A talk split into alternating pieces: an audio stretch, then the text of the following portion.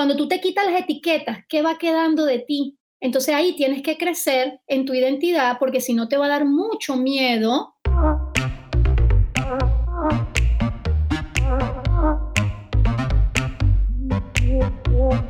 Acércate a las finanzas de manera simple y consciente para que tomes el control y disfrutes tu vida con intencionalidad.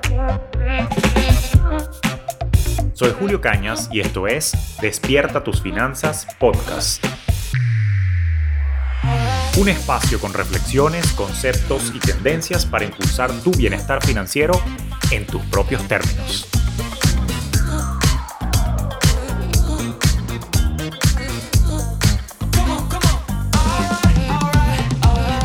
Tal? Te doy la bienvenida a un nuevo episodio de Despierta tus finanzas podcast. Espero que la vaina esté muy buena. Yo ya estoy entusiasmadísimo porque Siempre te he dicho que la mente, la mentalidad y toda nuestra programación en líneas generales juegan un rol muy importante en nuestro desempeño financiero. No nada más en el ámbito personal, sino también en el crecimiento profesional, en el crecimiento de nuestros negocios inclusive. Y yo que lo he vivido, que tuve que emprender porque quería, pero no de la manera que quería, cuando arranqué en el año 2014, después de aquel episodio en el que estuve muy cargado de estrés, pues naturalmente pasé por unos procesos mentales muy, muy complicados. Muchas veces, ya lo hemos hablado en otro episodio, uno pasa por tratar de dominar algunos demonios, como por ejemplo el síndrome del impostor, que ya lo hemos hablado en otros episodios con mi querida Andreina Tencio, pero particularmente he detectado que a veces uno le tiene inclusive miedo al crecimiento, miedo al progreso y miedo a la grandeza. Y es que suena estúpido lo que estoy diciendo, pero créeme, a veces hay una, serie de eh, programaciones mentales que nos frenan o lo que llamo yo lealtades a la pobreza muy arraigadas, por cierto, en la cultura latinoamericana que nos impiden crecer. Y yo siempre he estado muy curioso por esto y particularmente hoy tengo una invitada de lujo con quien quiero hablar al respecto.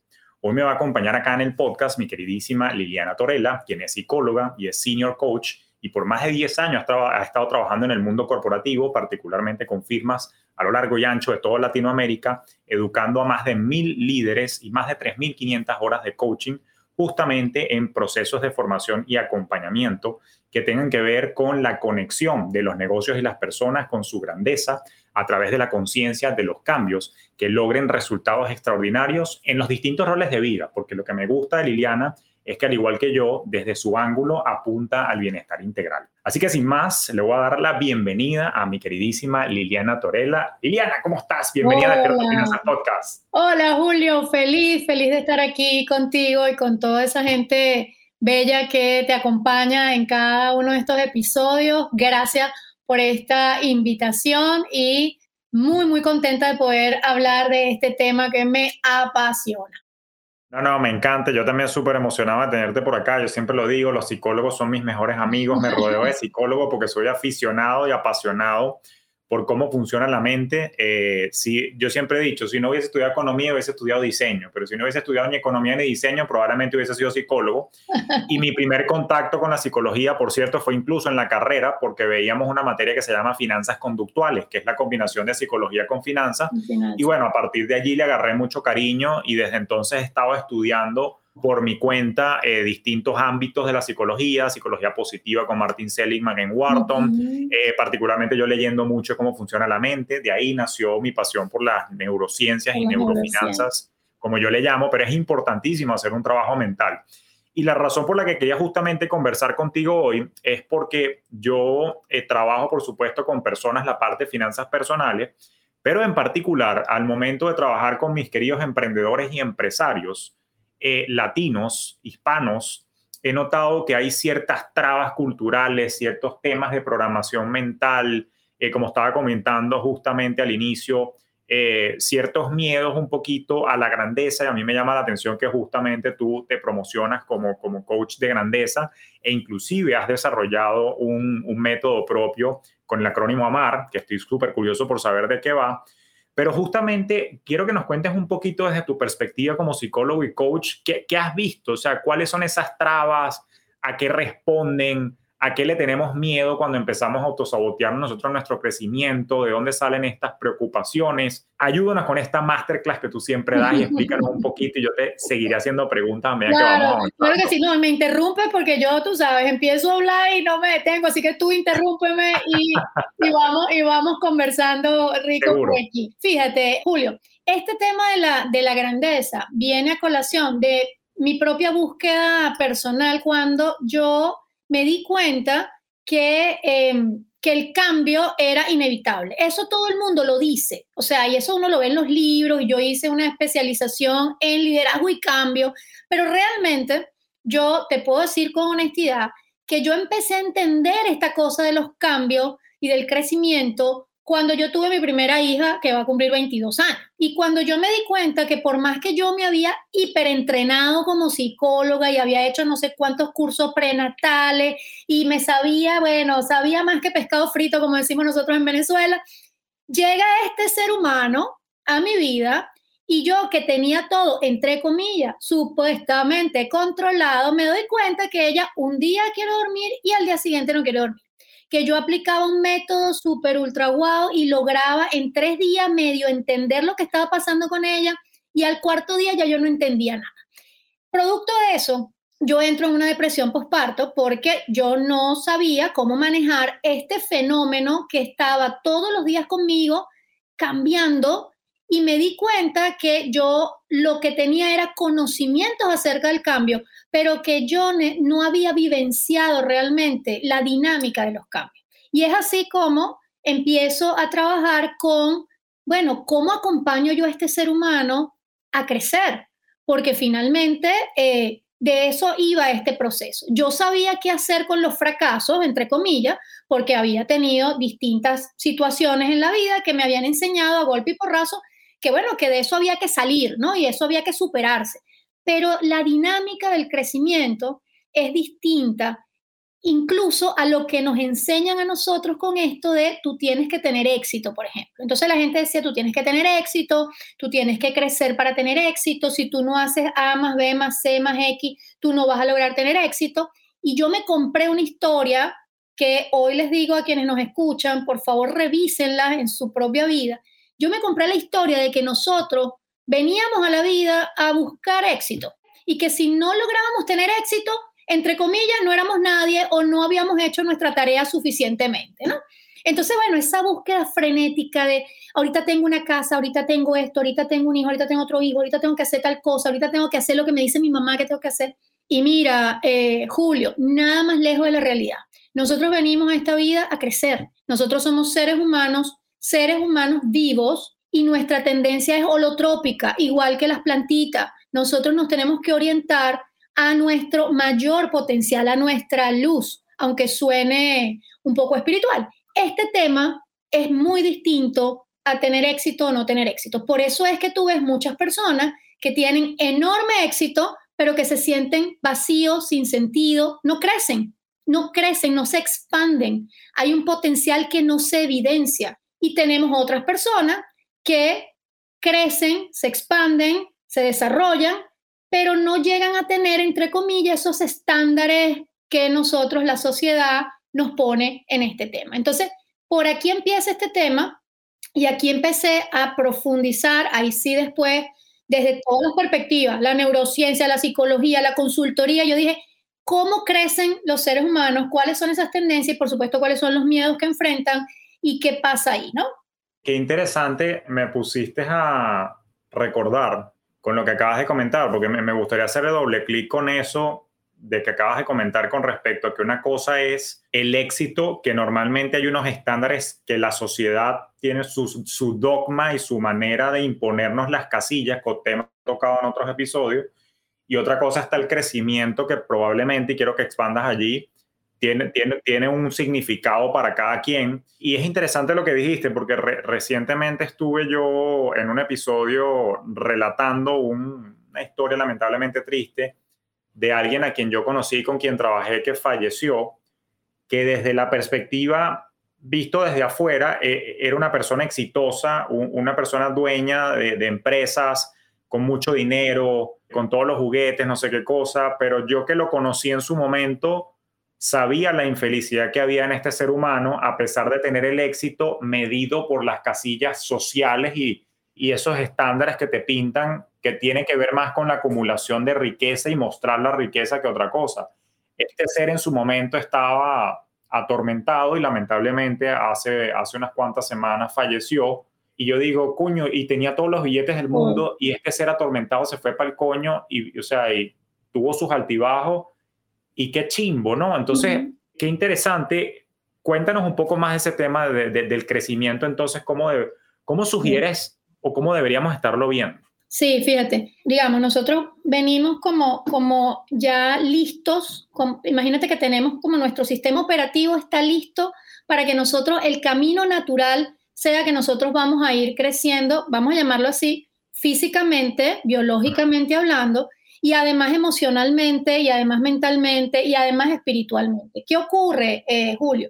Que una vez que llegamos, digamos, a este plano existencial, a esto que llamamos vida, bueno, vamos creciendo, pero en el camino que vamos creciendo, esos procesos de crecimiento de esas distintas áreas de nuestro ser no se alinean por lo general de la mejor manera. Y entonces a veces tienes personas que tuvieron que crecer muchísimo desde la perspectiva mental, ¿sí? Y tú veías que éramos los que teníamos, no sé, 12 años, 13 años, pero ya pensábamos como chamos de 15, eh, de 16 y éramos los, hiperresponsables, los, que, los buenos. Bueno, crecimos antes desde una perspectiva, aunque nuestra edad decía una cosa, nuestra emocionalidad estaba preparada para otras cosas, nosotros tuvimos que afrontar desafíos de una distinta manera. También ocurre, y tú seguramente eh, como experto en este tema financiero lo vas a ver muchísimo, estas personas que tienen, no sé, 40 años, que tú dices, oye, esta persona debería tener, tú sabes, una conciencia de cómo manejar su dinero, de cómo manejar sus finanzas o de qué hacer para tomar decisiones, y todavía tú ves que tiene un cuerpo de 40 años, tiene una manera de actuar de 40 años, pero emocionalmente se nos quedó pegadito en otra etapa de vida y no se desarrolló. Entonces, crecimiento es una cosa, desarrollo es otra cosa, evolución es otra cosa. Y eso nos pasa a las personas, en consecuencia le pasa a los países, en consecuencia le pasa a las culturas, en consecuencia le pasa a las finanzas. Tú tienes gente que tiene dinero, pero no sabe cómo hacer crecer ese dinero, a veces lo hace crecer, pero no se desarrolla con eso, ¿sí? Y a veces no evoluciona, sino que más bien, en muchos casos, el dinero se convierte en un factor en contra de sí mismo y hay gente que todavía está diciendo, por ejemplo, oye, es que por dinero perdí relaciones, es que por dinero, es como si el dinero fuese el causante de su no crecimiento. Ahí nosotros tenemos que, ah, como decías tú ahorita, hacer doble clic, porque si no vamos a establecer relaciones que no son satisfactorias con respecto a el dinero, a las otras personas y con respecto a mí mismo. Porque si yo no me veo y no me percibo como alguien que es capaz de crecer, sino que yo llegan las situaciones y yo me quedo chiquitico ahí, yo no sé qué hacer, yo no sé para dónde voy, yo no sé, yo tengo los miedos ahí. Epa, el mundo va andando y tú vas detrás de eso tratando de ver cómo le llega. Se llama ansiedad. ¿Y de qué estamos sufriendo los seres humanos en esta época? Bueno, de hiperansiedad. ¿Por qué? Porque no estamos creciendo a la par de las situaciones, sino que estamos esperando que algo pase para yo poderme mover, para yo poder crecer, para yo poder ver hacia dónde voy, cuando en mi modo de verlo es, epa, tú tienes que agarrar este sartén por el mango y tú, tienes, y tú tienes que darte cuenta en qué momento estás y tienes que liderar tu vida para poder seguir avanzando, porque nadie más lo va a hacer por ti, por lo menos ya cuando pasamos, vamos a decirlo así, la etapa de los 18 como mínimo, oye, ok, los de antes está bien, vamos a seguir ayudando y tal, pero que a esta altura todavía tú no te quieras poner la camisa y el pantalón o, el vestidito para decir, coño, ya va, ¿quién soy yo y para dónde voy? ¿Qué es lo que quiero? Nos ponen un tremendo riesgo de crecimiento, porque la vida va a seguir su proceso evolutivo, pero tú, entre comillas, te vas a quedar ahí. Y ahí Darwin no se equivocó. La ley del más fuerte y este tema de la supervivencia tenemos que tenerlo porque si no nos vamos a quedar y empezamos a sentir lamentablemente lo que sintió tu amigo. Es que ya yo no le veo sentido a mi vida aquí, por más que lo tengo todo, por más que lo he logrado todo. Entonces, ir por el sentido nuestro, yo creo que es una tarea indispensable de eh, nosotros como seres humanos. No, no, totalmente. Y hay, una cosa que mientras te escuchaba, estás activando muchas memorias y, reflexiones en, mí. Por ejemplo, tú decías que crecimiento no es lo mismo a, desarrollo. O sea, si hay un paralelismo económico en finanzas, porque fíjate que, bueno, este ejemplo que estábamos hablando es una persona con dinero, pero que capaz le faltaba desarrollo en otras áreas. Y si lo extrapolas a sociedades, tú y yo que somos venezolanos, pasó en Venezuela. Venezuela tuvo sus épocas, por ejemplo, de bonanza gracias al oro negro, le hace el petróleo, mucho dinero, pero no se desarrolló. No hubo un crecimiento de la conciencia colectiva y no supimos aprovechar eso. Yo creo que eso nos, nos pasa mucho también a nivel individual. Ahora, me, me, gusta porque veo que hay unos paralelismos. También yo, yo utilizo mucho el, la frase de Darwin, la, o sea, el tema de, mira, pana, es el que mejor se adapte a los cambios. Yo siempre repito mucho, eh, es una frase que leí alguna vez, no recuerdo en dónde, pero es el tema de que vivimos en un mundo donde el único factor constante es el cambio, pero hay personas que no aprecian la evolución de los sistemas, no aprecian, no, no entienden, no visualizan y se quedan como atascadas. Yo lo veo, por ejemplo, yo, yo quiero traer aquí el ejemplo del, del plano personal. Mira, yo lo veo mucho en, en, en algunos alumnos y yo le llamo pacientes a mis clientes que vienen a mi cita, que a veces yo siento que las personas, y lo veo también en la audiencia, en las redes sociales,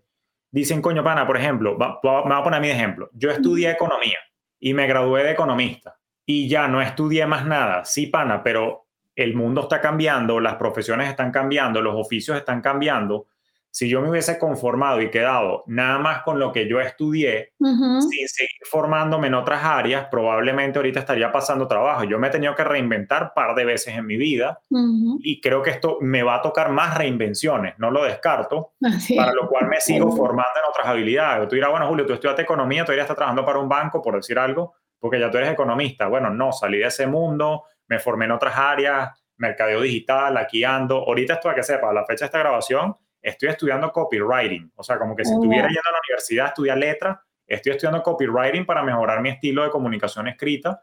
Los emails que mando yo a mi, a mi audiencia y comunidad, aunque mi audiencia y mi comunidad no lo crea, soy yo el que se los escribe, señores.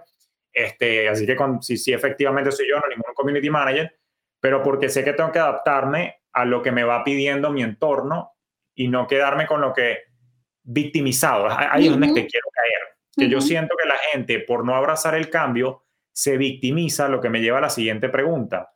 ¿Cuál es el proceso mental y qué es lo que ocurre? ¿Cuáles son esos miedos que la gente tiene, de dónde nacen y por qué carajo la gente no abraza el cambio y no se entrega al desarrollo para poder estar cada vez mejor? Porque esto tiene implicaciones severas en las finanzas de las personas. O sea, la gente si no invierte en sí mismo, tú decías, si no toma las riendas, pero si no se adapta, no, no asciende, no crece, no vende más. O sea, hay un tema aquí serio. ¿Por qué el miedo al cambio? Explícanos eso. Sí, fíjate, yo creo que por un lado es natural, es decir, cuando nosotros, a, diferencia de otros seres vivos, cuando nosotros nos dan esta maravillosa capacidad de libre albedrío, Julio, y, nos dicen, mira, tú tienes poder para decidir algunas cosas y tú desde desde el mundo de las neurociencias sabes que eso puede ser cuchillo para la garganta es decir, si lo usamos muy bien, bueno, es una potencia enorme, pero si no aprendemos a usar esa capacidad o esa,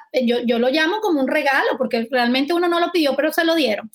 Si nosotros no aprendemos a usar las tres capacidades que nos han dado como seres vivos humanos, que son la capacidad del lenguaje para comunicarnos y, y transmitir y para crear, porque a través del lenguaje nosotros creamos realidad, la capacidad para poder manejar la temporalidad, porque somos los únicos que vemos en 3D, pasado, presente y futuro. Tú no ves a ningún perrito ocupándose de qué va a pasar mañana, ni qué va a ser, ni a ningún árbol haciendo que si el futuro, que si el, lo, que, lo que pasó, cómo me dolió y todo lo demás. Entonces, si no aprendemos a manejar el lenguaje, si no aprendemos a manejar esta capacidad de la temporalidad que nos las dieron, nosotros podemos proyectar nosotros podemos ir y buscar información en un momento dado de nuestra mente y traerla al presente. Y si no aprendemos a manejar el libre albedrío, que es la toma de decisiones, voy a utilizar una, una grosería con el perdón y el permiso que tú das de hacerlo, es estamos jodidos. ¿Y por qué estamos jodidos? Porque estas son las tres fuentes principales de sufrimiento humano. Cuando tú te pones a ver por qué sufrimos los seres humanos en general, nosotros no sufrimos por lo que nos pasa por lo general, nosotros sufrimos porque nos quedamos pegados a las interpretaciones de eso que nos pasa. Entonces, tener dolor es natural en nosotros. El dolor y el amor vienen instalados en ese disco duro. Ahora, quedarnos pegados ahí nos produce sufrimiento y nos hacemos lamentablemente adictos a ciertos patrones mentales de sufrimiento, es decir, son hábitos. Tú vas creando un hábito, ¿por qué? Porque muchas veces sufrir cuesta menos y ganas más. ¿Por qué? Porque bueno, si estás sufriendo y eso te permite que no tengas que hacer los cambios que tienes que hacer en el momento que lo tienes que hacer, sino que tú te dilatas más, tú te tardas más, tú haces más. Bueno, ahí tienes una ganancia secundaria que en psicología es una de las fuentes mayores de gratificación. Mucha gente se queda pegada ahí porque cuando ve el cambio, lo ve con miedo, ¿sí? Y entonces, como digo yo, cuando tu capacidad de amar, que lo vamos quizás a comentar ahora, es mayor al miedo que tienes a lograr lo que quieres, tú te atreves. Pero si el miedo es mayor que tu capacidad de amar, tú te quedas en el aparato esperando dos cosas, que alguien venga y te sane y te salve y busque la manera, porque o que la vida en su inmensa sabiduría te dé una patada y todos hemos vivido esas patadas que son, ¿sabes? Entonces, la vida te va a decir, mira, yo te voy a dar tu tiempito para que si tú quieres tú cambies al ritmo que es, ¿verdad? Porque estamos bailando bachata, pero tú quieres estar bailando música clásica con la vida. Coño, pero ahorita lo que hay es bachata. Ajá, tú no quieres bailar bachata, ok, quédate un ratico sentado, pero un ratico, porque después, como la dinámica de la vida es crecer, es ir para adelante, es ir hacia arriba, es grandeza. Si tú te quieres quedar ahí, van a pasar dos cosas. El trancazo va a ser fulminante te vas a tener que mover antes o después, antes o después, pero te vas a tener que mover. Entonces, ahí aparecen tres miedos que son fundamentales, que son los miedos a la grandeza, que son miedos distintos a los miedos al fracaso. Cuando uno quiere crecer, cuando uno quiere echarle pierna, pero se detiene, por lo general se detiene por tres razones. Uno, nos da miedo tener libertad. Y esto en el tema de las finanzas, Julio, tú lo debes haber visto todo el tiempo. La gente se preocupa por cómo pagar los bills a final de mes. Y yo le pregunto, Ajá, y si te ganaras la lotería, estarías igual de preocupado. Te deberías preocupar igual. ¿Por qué te deberías preocupar igual? Porque eso tú lo vas a tener que manejar. Tú vas a tener que tener una estrategia. Tú vas a tener que saber cómo funcionar cuando seas, entre comillas, el millonario que tú quieres ser, pero que te da miedo ser. Porque si tú tuvieras todo ese dinero, yo le pregunto a la gente, ¿qué haría? ¿Tú crees que hay respuesta para eso? Julio, no tenemos muchas respuestas para eso. Entonces, nos da mucho miedo crecer, porque si tú dices, oye, si yo de verdad, verdad, verdad, verdad, verdad, me convirtiera en ese emprendedor, ¿sabes? Ultra plus, en ese influencer, en esa persona que quiero ser, epa, allá va. ¿Y ahora qué hago? Porque, porque se abren unos límites y eso nos da mucho miedo. Nos da menos miedo tener las cosas, tú sabes, medio controladas. El otro miedo es a perder identidad. Este miedo eh, lo, lo, van a reconocer quienes, quienes nos escuchen muy fácilmente. Te, voy a hablar de, de, cómo lo he vivido yo muchas veces. Cuando tú vienes de sistemas que lo que hacen es poner etiquetas, y es así, la familia te pone unas etiquetas, después entonces vas para el colegio y te ponen otra, y después, bueno, empiezas a trabajar y te ponen otra. Yo venía de, em, bueno, yo tengo 25 años rodando con, este, con estos temas y entonces, bueno, yo empecé en el área corporativa en una muy buena empresa en Venezuela y yo fui creciendo muy, muy rápidamente en cargo, en posición, en toda esta cosa. Un buen día, producto de una crisis existencial maravillosa, ahorita la veo maravillosa, en aquel momento fue terrible para mí, yo decidí que yo quería retirarme y estaba en el mejor momento de mi carrera.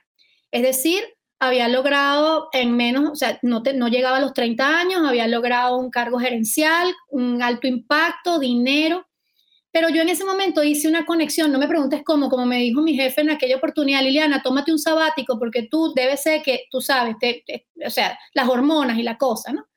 Yo le decía, te lo juro, Julio, que yo le decía, mira, yo no sé cómo explicarte esto, pero yo sí sé que para yo poder crecer, yo tengo que salir de este sistema, vamos a llamarlo así, y arriesgarme a algo que no tengo tan claro qué es. Me moría de miedo, Julio, me moría de miedo. Ahora, me arriesgué. Obvio, en ese momento lo hice sin tener toda esta información que tengo ahora, hubiese sido maravilloso. Pero, ¿qué fue lo primero que perdí? Identidad. Yo iba a un sitio y decía, ah, mira, aquí está Liliana Torella, la gerente fulanito de Catatá, que logró tatatá, pim, pum, pum. Me quedé sin nada. A partir de ahí, ¿quién eres tú, Liliana Torella? Cuando tú eres la esposa de fulanito, el profesor de Menganito, el que trabajó en tal sitio, hay cosas que nos dan identidad. Cuando eso tú lo pierdes porque estás creciendo en nuevas cosas, porque estás creando nuevas cosas, tú dices, ¿con qué me quedo? ¿Y ahora quién soy yo? ¿Cómo yo me voy a presentar? ¿Cuál es mi carta? Cuando tú te quitas las etiquetas, ¿qué va quedando de ti? Entonces ahí tienes que crecer en tu identidad porque si no te va a dar mucho miedo, mucho miedo arriesgarte en ámbitos donde tú dices, oye, copywriting. Bueno, el que te conoce dirá, epa, ¿y esto qué tiene que ver con Julio? Pero fíjate que como ese miedo probablemente ya tú hace rato lo pasaste, tú lo puedes decir con tranquilidad y decir, mira, ¿sabes qué? Yo estoy en esto y estoy aprendiendo. Y el otro miedo que para quienes hemos migrado, eh, creo que me van, a, me van a, comprender muy bien, es el miedo a perder pertenencia. Nosotros necesitamos sentirnos que pertenecemos a algo de alguna manera, eso nos da arraigo. Cuando cambiamos, muchas veces perdemos pertenencia. A veces creíamos que esta era mi casa, a veces creíamos que este era mi trabajo, a veces creíamos que estos eran mis compañeros, a veces creíamos que esta era mi familia y todo eso se mueve. Y eso nos da profundo miedo a la hora de crecer y por eso muchas veces no tomamos decisiones de crecer, de migrar, de movernos, de cambiar, porque tú dices, no, pero ya yo estoy aquí, ya yo aquí, aquí me conocen, ya aquí yo pertenezco. Claro, cuando nuestra pertenencia está puesta afuera, nos va a dar mucho miedo movernos adentro, ¿no? Estoy maravillado con la síntesis de los principales miedos al cambio y mientras te escuchaba con, con atención, venía yo a reflexionar. Yo personalmente, voy a hablar de mí, o sea, probablemente no, no descarto haberlos tenido los tres, pero en mi experiencia personal y particularmente en mi experiencia migratoria, el que más se marcó en mí fue el segundo, que fue el de la pérdida de identidad. No digo que jamás he tenido los otros, sino que estoy aprovechando de agarrar esto de medioterapia y cuando exploro mis memorias, conecto con el segundo en mí, ¿no? En, lo que yo he vivido. Y es verdad, porque yo venía de ser Julio César Cañas, conocido en el mercado financiero venezolano, tesorero de un banco, profesor de matemática financiera de la Universidad Católica Andrés Bello en la Escuela de Economía. Y cuando me vine para Estados Unidos, no era nadie, o sea, no conocía a nadie, no tenía network. Sí, de alguna manera, no me frenó, evidente, o sea, eso nunca me frenó la decisión migratoria, pero sí siento que me generó mucha incomodidad y, vamos a llamarlo también un poquito de estrés en, mi proceso. El tercero no tanto en mi caso, estoy hablando de mí, porque a mí por alguna razón, y fíjate qué interesante cómo, cómo a uno lo impregna la crianza, a mí, a mí me criaron muy desapegado, o sea, muy... En mi casa se repetía mucho, yo creo que lo comenté en un episodio, pero mi, mi mamá y mi papá siempre, creo que se les fue la mano, ahora que estoy aquí contigo en terapia, Em, ellos me decían mucho, usted no nació en Faldao, usted no nació en Morochao, usted se vale por sus propios medios. ¿Por qué digo que se le fue la mano? Porque ese desapego generó exceso de recursividad e independencia que me llevó a un punto en el que yo no pedía ayuda para nada porque yo no nací en Morochao. O sea, me llevó por un extremo esa creencia. Pero, pero volviendo a estos tres medios, sí conecté con el, con, con el segundo mucho yo en mi historia personal. Y el tercero lo conecté porque lo he escuchado mucho en amigos míos que no se quieren ir porque, coño, o sea, que ya está la familia, que no sé qué, y gente que se vio forzada a migrar particularmente, los veo lamentándose mucho y no soy psiquiatra para, para diagnosticar, pero veo depresión en ellos porque ya no están cerca de, del grupo, la tribu a la cual pertenecían, o sea, que es rudo eso. Ahora, la siguiente pregunta, qué bonito, o sea, ahora lo entiendo más. Ahora, entendiendo estos tres miedos, miedo a la libertad, miedo a la pérdida de identidad y miedo al dejar de pertenecer, cómo los trabajo, porque en un mundo tan cambiante, y particularmente estoy curioso por el primero, como desarrollarlo más, porque miedo a la libertad, siento que entonces también puede que le tengas miedo, estoy aquí yo haciendo conjeturas brainstorming contigo, si le tienes miedo a la libertad, probablemente a nivel del subconsciente le tengas miedo también a la acumulación de riqueza y a la libertad financiera, porque entonces dices, ¿y después qué hago con mi tiempo libre si ya lo logré? O sea, quisiera saber cómo has trabajado y cómo has vivido y cómo confrontamos estos miedos para que no sean un obstáculo en mi proceso de desarrollo personal, no nada más financiero, sino también crecimiento y desarrollo eh, personal, espiritual, como papá, eh, como, esposo, como hijo, como todo, ¿cómo trabajo estos miedos para que no sean una traba? Y, si me puedes dar algunos ejemplos buenísimos para ilustrarle a quien nos escucha cómo, cómo funciona todo esto.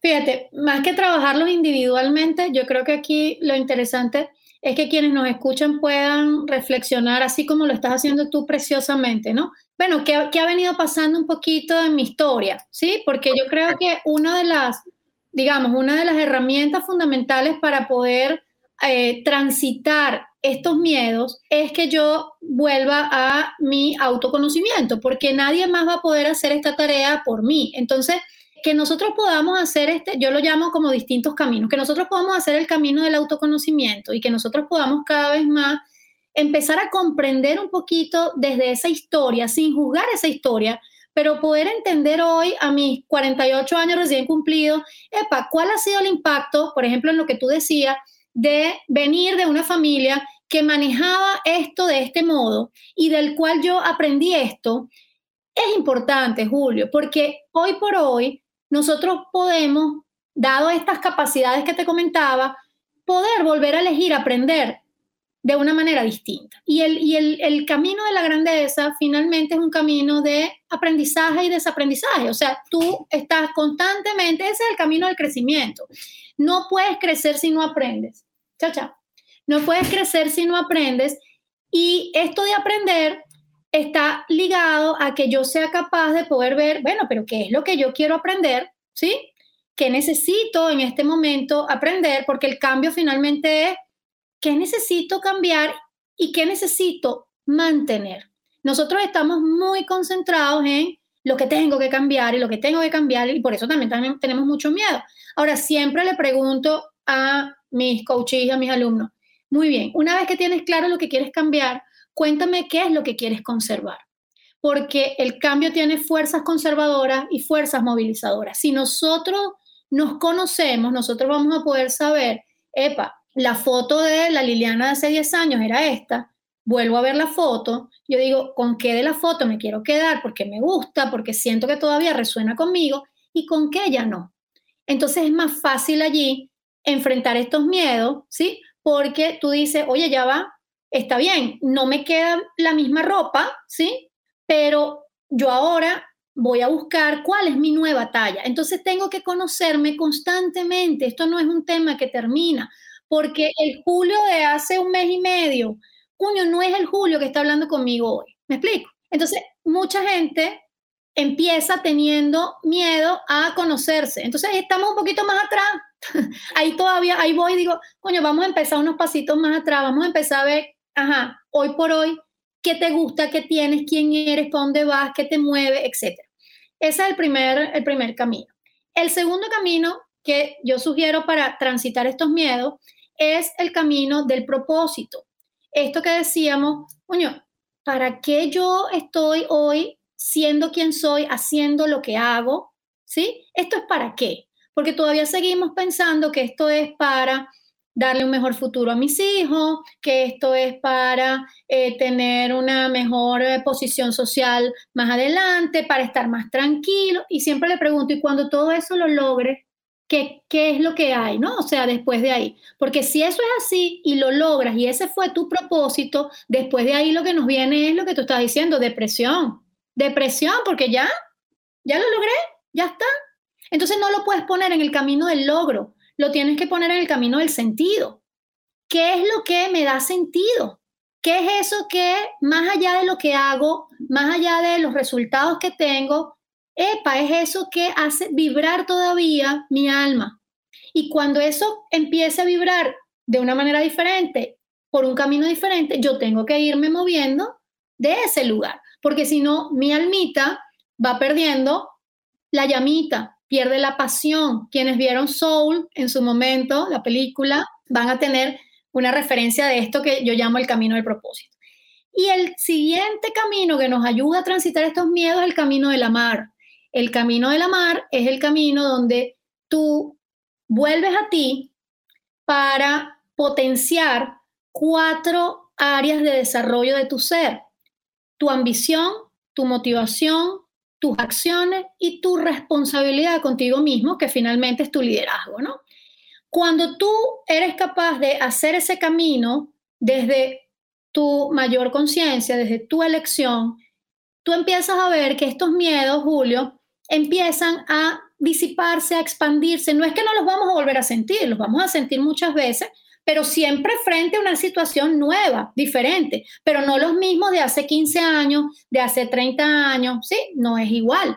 Cada vez que se presenta un desafío, tú te vas a dar cuenta, epa, ya va, voy a comprar una casa, ¿ok? Yo no tengo casa aquí, es mi primera casa en este país, por ejemplo. Se va a empezar a activar, porque eso es crecimiento, ¿verdad? Se va a empezar a activar y ahora voy a tener que pagar más. La, casa te da libertad. ¿Me explico? O sea, oye, esto es muy bueno. ¿Y por qué si esto es muy bueno yo estoy tan asustado? Coño, porque yo sé que voy a tener que, cuando compro la casa, también compro la titularidad de las consecuencias de mis decisiones de crecimiento. Hay gente que quiere crecer, pero no quiere las consecuencias del crecimiento. Coño, no hay manera. ¿Me explico? O sea, no hay manera, es como cuando tú dices, oye, yo quiero tener 21 años para poder eh, consumir alcohol, ah, pero no quiero tener 21 años para eh, trabajar y, y aportar, no sé, en la casa, ¿me explico? No hay manera. O sea, tienes que agarrar el crecimiento con todo lo que trae y las consecuencias de ese crecimiento, que a veces, bueno, tú dices, epa, yo, yo, yo lo pongo así, yo digo, los regalos de crecimiento vienen y algunos vienen sin papel de regalo, ni tarjeta, ni lazo. Julio, o sea, ¿cuántos de nosotros no hemos crecido en algún área de vida y lamentablemente hemos sacrificado otras áreas de vida. Y ahí tenemos que parar y tenemos que volver a redimensionar y tenemos que decir, ok, está bien, ahora cómo retomo, ahora cómo aprendo, vuelves a hacer el camino. Entonces, es un ciclo porque los, los viajes de transformación son cíclicos, de hecho, no, no, son, no son cíclicos, realmente son en espiral, ¿sí? O sea, tú tú vas haciendo esto, tú empiezas aquí, tú dices, ok, ahorita estoy en un camino de crecimiento, por lo menos en mi caso, yo ahorita estoy en un camino de crecimiento, ya mis hijos tienen 22 y 15, estoy en un país nuevo, quiero em, proyectar más mi, mi, parte profesional, entonces yo defino, yo estoy creciendo. Ahora, empiezo este caminito, ta, ta, ta, en ese camino me voy a encontrar los dragones, ¿me explico? O sea, los detractores, lo, lo que me dice que no, lo que me dice que sí, voy a tener que otra vez conocerme en este momento, voy a tener que otra vez preguntarme para qué es que yo quiero en este momento esto que yo supuestamente digo que quiero. Voy a tener que conectarlo profundamente y voy a tener que amar. Voy a tener que hacer crecer la ambición, traer la motivación, generar mis acciones y hacerme responsable de este camino. Por eso es un acróstico. No, no, no, me, me encanta lo que acabas de explicar y, y, conecté mucho con todo lo que dijiste. Veo que he sido buen alumno de ustedes, los psicólogos y coaches, porque ca casualmente en mi programa Despierta tu Finanza hay una, la primera semana que trabajamos lo que yo, lo que yo bauticé como bio-neurofinanzas, hay un ejercicio que hacemos nosotros que se llama el diseño estratégico de identidad financiera y que es como un proceso de, de autoexploración donde tú exploras cuáles son las creencias y los juicios que tú arrastras de las finanzas y tú los pones en un papel y básicamente decides cuál de estos juicios respecto al dinero me son funcionales y los mm. quiero mantener y cuáles son disfuncionales que me alejan de la abundancia y prosperidad y los quiero reencuadrar, ¿ok? Básicamente darle la vuelta a la cosa es lo que ustedes los psicólogos llaman una reestructuración cognitiva, pero con un nombre más, más digerible. Estás hecho un eh, experto. Para que tú veas, para que tú veas, yo he hecho, me he hecho mi tarea, he hecho mi tarea. Entonces, fíjate que, qué bonito, porque justamente allí es donde nosotros creamos un reencuadre de la relación que la gente tiene con el dinero y que los abre a una nueva perspectiva. Te, te eché todo este preámbulo es para decirte que el mensaje que yo doy, quiero saber tu opinión, es que justamente tu pasado no tiene por qué condicionar tu futuro.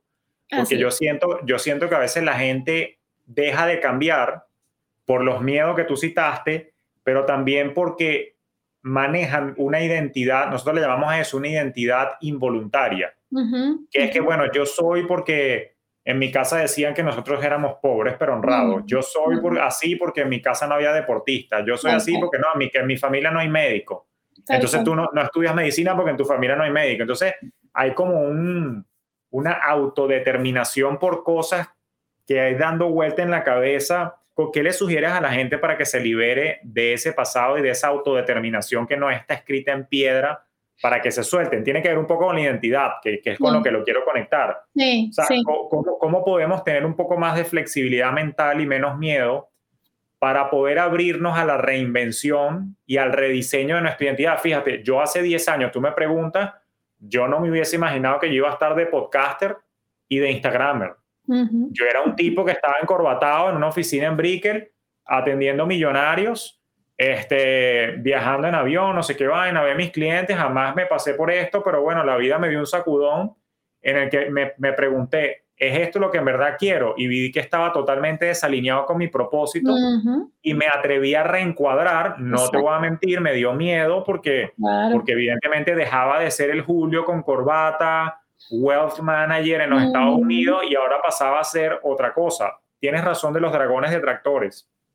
Hubo detractores, claro que sí, pero tú eres loco. Si, si, tú siempre has trabajado en banca y ahora vas a estar ahí y ahora hay que de influencer no sé qué, y ahorita me piden consejos de cómo lo hice, pero eso lo hablamos Exactamente, exactamente. Este, pero ojo, y a mí me importó poco, debo reconocer, por aquella crianza que te comenté, que yo soy como desapegado, y también desapegado de la opinión pública, la, la, detracción nunca me afectó porque yo nunca le he parado bola a lo que opinen los demás. Yo siempre odiosamente he dicho que la opinión de los demás no paga mis cuentas. Un poco exagerado y, odiosa la frase, pero lo cierto es cómo combato ese miedo al reinventarme, al crear una nueva identidad, porque probablemente mi identidad vieja definitivamente ya no es funcional ante un nuevo entorno. No nada más, no nada más entorno país porque te mudaste o emigraste o sea, es que el mundo también va cambiando, las tendencias. Antes no se teletrabajaba, ahora sí, ahora está el trabajo remoto. Antes había trabajos que están desapareciendo porque ahora los hace un software, un robot. O sea, pana, si no nos ponemos las pilas, lo, lo, lo anclo a lo financiero, brother, si no te reinventas, si no te rediseñas, o sea, ahí llegaste financieramente. Entonces, ¿cómo podemos trabajar un poco más para, como para echar para adelante? Mira, yo digo, varias cosas. Uno, la necesidad es la madre del crecimiento. O sea, si tú no tienes una necesidad, es decir, un ancla, algo que realmente tú quieras lograr en un momento determinado, te va a costar más poderte mover por tu propia cuenta. O sea, tienes que, tienes que hacerlo ya como una práctica. Por ejemplo, yo veo a mi chamo de 15 años que él cuando quiere salir con la novia, él se arma una estrategia, Jul. Él se arma una estrategia porque hay una necesidad y entonces él necesita, por ejemplo, dinero para salir o necesita un permiso o necesita armar, oye, que mira, qué tal. Y yo me pongo a pensar, yo digo, esto él no lo hace cuando no quiere salir. ¿Por qué cuando quiere salir él me propone, mira, mamá, que si yo te lavo los platos no sé qué dos días a la semana, que si tú sabes qué tal. Y yo digo, ah, pero mira tú, ¿ves? Hay una necesidad. En nosotros, los seres humanos, tenemos que explorar nuestro mundo de necesidades y decir en este momento qué es lo que yo necesito, no desde la perspectiva de que me haga falta algo, sino desde la perspectiva de qué quiero que aún no tengo, pero que me encantaría poder accesar a él. Entonces, esa necesidad ya empieza a generar un movimiento, ¿no? Tú empiezas a decir, oye, yo como que necesito este carro, bueno, pero no lo necesitas porque tú sabes que tienes el metro, bueno, pero es que me encantaría tenerlo. Ah, buenísimo, ¿ves? No lo necesito desde la carencia, pero como me encantaría tenerlo. Cuando empieza eso a activarse en nosotros, empieza a encenderse como este, este rush que dice, ok, ¿y ahora cómo? ¿Y ahora cómo? Entonces la necesidad puesta desde el potencial, desde yo veo algo que quiero lograr, por ejemplo, en el caso de tu aprendizaje, oye, yo tengo necesidad de aprender. Como ser humano, no todo el mundo tenemos las mismas necesidades, obviamente. Hay gente que tiene necesidad de reconocimiento, bueno, entonces escoge, escoge un camino, pero quienes tenemos necesidad de aprender, tú nos vas a ver que hoy aprendimos una cosa y a los media, medio año dice, coño, ya va, pero es que yo ahora quiero aprender otra cosa. Y cuando tú dices y se activa esa necesidad, tú empiezas a encontrar los recursos. Entonces tú dices, epa, ya va, no es que no tengo dinero, es que tengo el dinero para cubrir las necesidades que yo quiero. Porque cuando tú tienes 100 dólares y yo tengo 100 dólares y, y vemos dónde tú pones tus 100 dólares y dónde yo los pongo, eso ya nos dice qué es lo que tú estás valorando y qué es lo que yo estoy valorando como importante. Eso no significa que eso sea bueno o malo y yo no me meto ahí. Pero si tú quieres conocer, bueno, qué es lo que un ser humano valora dentro de su escala de necesidad, bueno, pregúntale en qué invierte lo que, entre comillas, le sobra de su capital después que ha pagado todo lo que ha pagado. Y ahí tú vas a ver, bueno, aquí está, aquí está lo que, lo que a esa persona en este momento le importa. Entonces, reconocer nuestras necesidades y encontrar una necesidad fuerte que te impulse es un primer punto que creo que nos ayuda a disminuir estos miedos, sobre todo este tema que estamos hablando de la identidad. Y lo otro que, que, que como digo yo, es un tiro al piso, funciona normalmente, es que nosotros podamos anclarnos en nuestra fortaleza. Yo no sé, yo te invito a que hagas este ejercicio con tus alumnos muchas veces y después si quieres compartimos los resultados. Yo te voy a decir lo que me pasa a mí. Pregúntale a una persona qué es lo que ha hecho mal en la vida, qué es lo que tiene que mejorar y bueno, y aparece una lista no menos de 10 cosas y lo tienen más claro que el agua. Pregúntale a una persona en qué es especialmente brillante, en qué es maravillosamente único, en qué es grandioso. Julio, te lo juro que ese ejercicio, coño, a mí me toma sesiones de coaching para, porque además entonces, como yo jalo la ambición, le digo a este ser humano que no reconoce ni tres, le digo, yo quiero 25, 25 cosas que tú empieces a ver y que sean reales, no me eches cuento. Entonces empezamos a ver gente que dice, coño, ¿sabes qué? El mejor arroz con pollo de mi familia lo hago yo. Mano, ahí hay una fortaleza. ¿Me explico? Entonces, si tú logras anclar tu vida en tu fortaleza, cuando lleguen los miedos, ¿tú qué crees que va a pasar? ¿De qué te vas a acordar primero, Julio? ¿Te vas a acordar de lo que te salió mal? No, te vas a acordar que tú en el pasado, epa, yo cómo le eché pierna esto. Pero si tú no tienes idea de tu fortaleza y además no las usas como palanca, ¿sí? Para crecer, entonces esa fortaleza es como un músculo, ¿ves? Tú no lo desarrollas, tú no lo fortificas, ese músculo pierde su función. Y todo lo que no practicamos y utilizamos, nuestra naturaleza humana dice, epa, ya va, este órgano, esto, esto no lo estamos utilizando, vamos a dejarlo por ahí. Entonces, cuidado, porque empezamos a tener problemas de Alzheimer, problemas de demencia senil, problemas de salud mental. ¿Por qué? Porque todo eso que es nuestro y que es bueno, nosotros no lo usamos con frecuencia, utilizamos más bien todo aquello que tengo que estar mejorando, aprendiendo, utilizando. Coño, yo, eh, o sea, en el, en el, trabajo de las competencias, yo le digo a la gente, no me diga todo lo que tienes que hacer para mejorar, porque entrenar a alguien para que mejore una competencia que no tiene desarrollada me cuesta tres veces que lo que me cuesta fortalecer en alguien las competencias que ella tiene para que logre lo mismo. ¿Me explico? Entonces aquí el trabajo es apreciativo. Necesitamos empezar no desde simplemente, ay, qué bonita me veo yo y tal y qué sé yo y qué chévere lo que hago.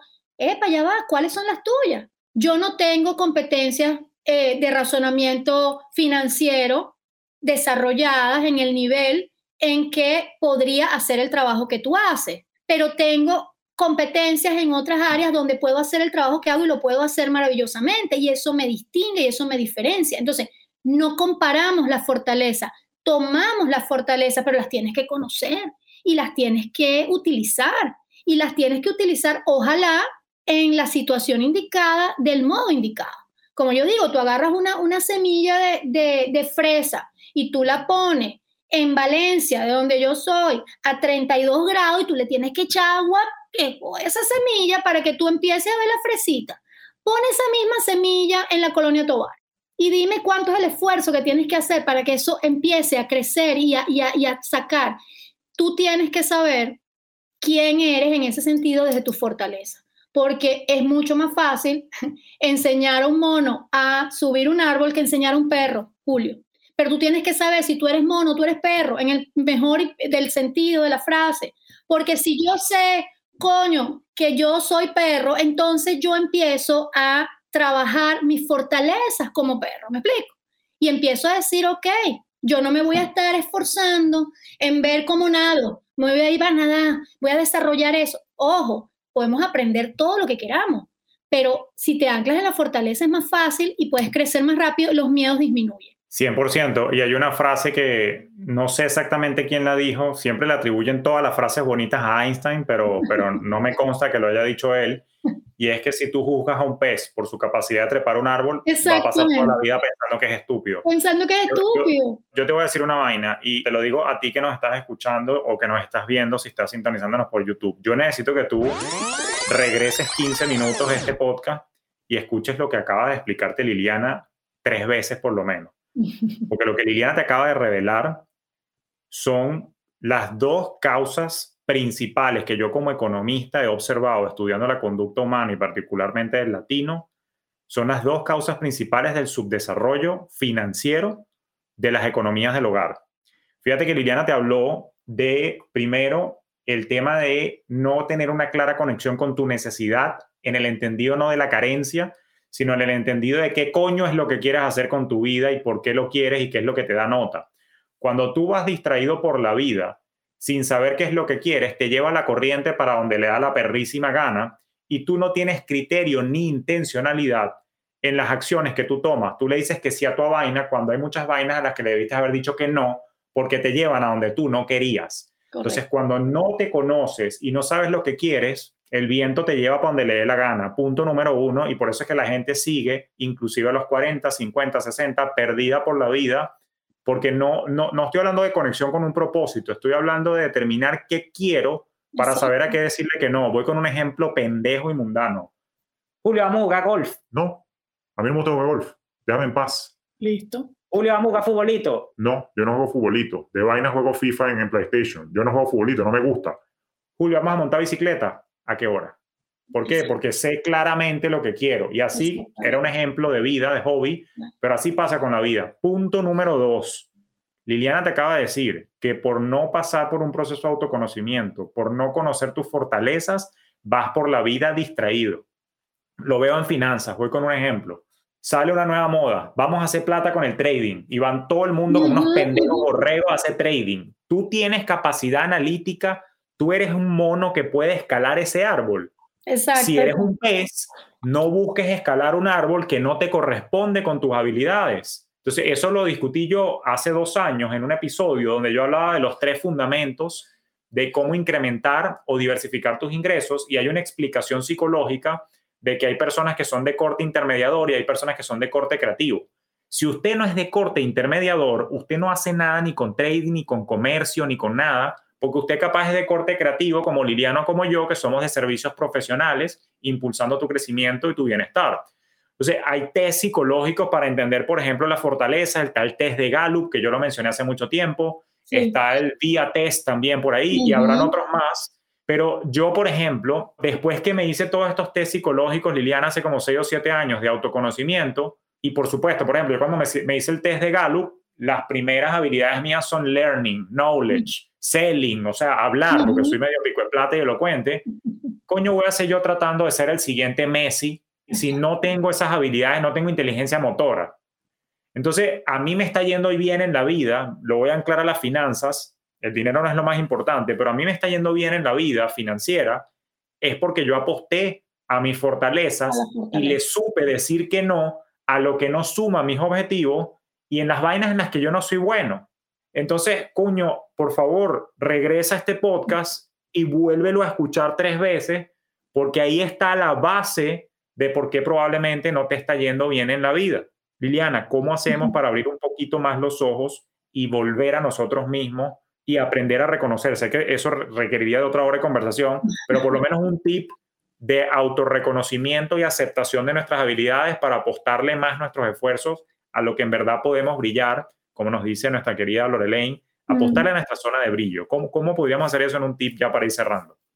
Mira, yo creo que recordando, Julio, que somos finitos. O sea, en este plano, en esta, en esta dimensionalidad, digámoslo así. Y como somos finitos, tenemos también recursos que nos dieron para administrarlo y que nosotros tenemos que ver, bueno, ¿qué, qué hacemos con eso? El tiempo, nuestra energía vital, el dinero, nuestras relaciones. Es decir, mañana, hoy estamos hablando tú y yo aquí y bueno, y, tenemos la percepción, y bendito Dios así sea por muchísimos años más, que vamos a poder repetir esta conversación de otro modo y hacemos planes. Entonces, estamos planeando sobre una base que es que nosotros, bueno, somos quienes manejamos todos estos recursos y tal y no sé qué. Y como le digo siempre a la gente, le digo, bueno, cuando empezamos a, no, no, se nos tapa la nariz y dejamos de respirar un poquito, nos empezamos a asustar. Y nos empezamos a asustar porque decimos, epa, ¿qué es lo importante aquí? Vuelve a lo que es importante. Vuelve a lo que es importante, sería mi tips. Vuelve a aquello que es tu esencia, ¿sí? Vuelve a que mañana y cada día, cuando tú cierres tu día y tú dices, bueno, mira, aquí cerramos el día, tú puedas cerrarlo en la gratitud de haberlo vivido, bien vivido, de que nadie te quite lo bailado, incluyendo que ese día haya podido ser un día de miseria, ¿sí? En todos los sentidos, porque los vamos a tener. Ahora, que no se te pase un día sin preguntarte qué hice con mi tiempo, qué hice con mi dinero, qué hice con mi salud, qué hice con mi sueño, qué hice con mi capacidad de amar, qué hice con mi grandeza. Si tú toda la noche te acuestas diciendo, mira, ¿sabes qué? Por ejemplo, no tengo hoy plata en la cuenta, no hoy estoy echado a perder la salud un poquito y tal, pero tú te acuestas sintiendo que hiciste lo mejor que pudiste con los recursos que tenía, yo te garantizo que no queda deuda con la vida. Y tú sabes más que nadie que cuando vivimos con deudas de cualquier tipo, no podemos estar en paz, no podemos estar tranquilos, no vamos a poder vivir al día siguiente, afectamos a los demás y nos afectamos nosotros. Entonces yo creo que todos venimos eh, como misión a cómo nos hacemos este, este tránsito, el tiempo que nos, nos permitan, uño, más fácil, más ah, disfrutable, ¿sí? Em, empieza a elegir, empieza a elegir desde los recursos que ya tienes, que los tienes todos, están ahí para ti, los mismas 24 horas las tienes tú que las tengo yo, las capacidades, tú tienes una, yo tengo otra, pero tenemos todos capacidades, tenemos todas esas fortalezas, úsalas para tu mayor bien y que no te quede deuda contigo de que el día de mañana, mira, me llamaron y chao, me tengo que ir, coño, que tú mires para atrás y tú digas, coño, está bien, lo que hice hasta el último momento estuvo alineado, estuvo conmigo, estuvo, no estemos buscando en la vida la ansiada felicidad, el éxito, no, vale, agarra los momentos de felicidad y grábalos, tatúatelos así, súmatelos, pero no andes buscando en la vida eso que no depende tanto de ti. Administra bien lo que te dieron para administrar, ¿sí? Lo que te entregaron, como digo yo, en el bolsito, nos entregaron un bolsito con un montón de, de recursos, administra esos recursos lo mejor que puedas para que el día de mañana digas, mira, ¿sabes qué? Sin deuda. Ese sería mi, mi tip aquí, sin deuda. O sea, tip súper poderoso y, y, además eh, pseudo financiero también ahí el tip de sin deuda. Me encantó, de verdad que me encantó Liliana qué placer poder intercambiar ideas y no descarto que tenga que haber una parte 2 porque la verdad es que esta hora se me fue volando, pero hay muchos temas en los que seguramente vamos a profundizar. ¿Dónde, quien nos está escuchando, dónde puede conseguir a Liliana Torella y qué más tiene Liliana Torella para ayudar a quien nos escucha? Mira, me encuentran en este momento en Instagram como arroba coaching, me encuentran en mi página como lilianatorella.com y me encuentran al punto de un clic escribiéndome, o sea, normalmente eh, respondo, no siempre de inmediato, pero respondo, así que soy muy fácil de, encontrar. Em, ¿Qué tiene Liliana Torella para aportar en este momento? Bueno, nada, información, contenido de valor, ganas de generosidad para entregar. Yo, yo estoy en este momento de vida, Julio, honestamente te lo digo, del lado de los que están listos para la entrega más que los que están buscando cómo se llenan, ¿no? La vida conmigo ha sido tremendamente generosa, bendecida en muchos aspectos, así que ahorita te digo, los que están conmigo saben que lo entrego todo, no, no, no me reservo, porque ya en este momento lo que estoy buscando que más seres humanos puedan conectar con su grandeza para que puedan seguir creciendo. Cada vez que veo a alguien que dice, epa, vi esto y me funcionó, agarré esto de lo que publicaste, el mensajito, y digo, ay, yo hice mi tarea, chamo, de verdad, yo hice mi tarea, eh, puse mi semillita hoy para quienes la, la pudieron tomar, lo verán mis hijos, mis nietos, y yo creo que ahí estoy haciendo legado.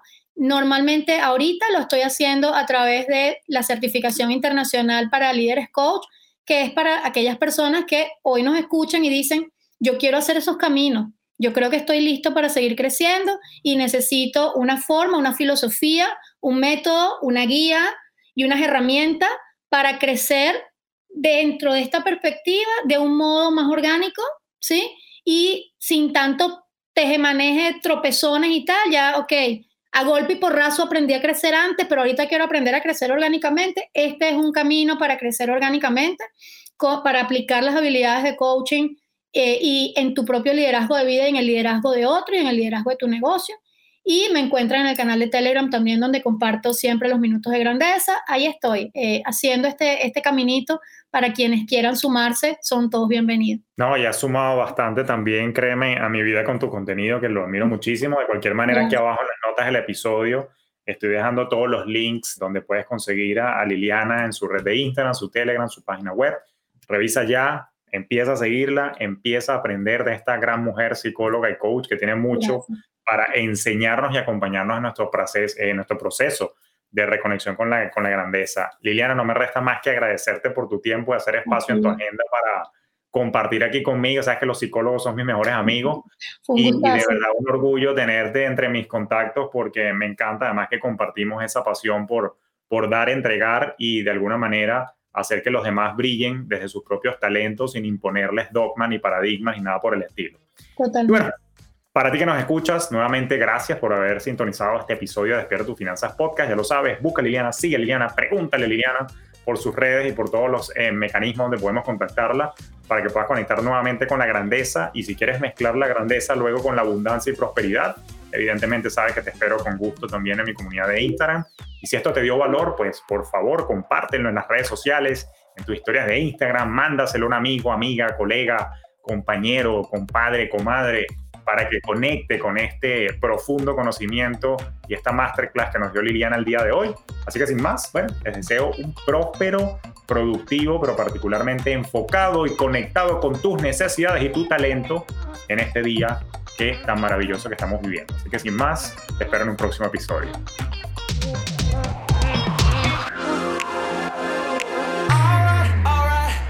Esto fue Despierta tus finanzas podcast con Julio Cañas, un espacio presentado por Fintelhop para impulsar tu bienestar financiero en tus propios términos.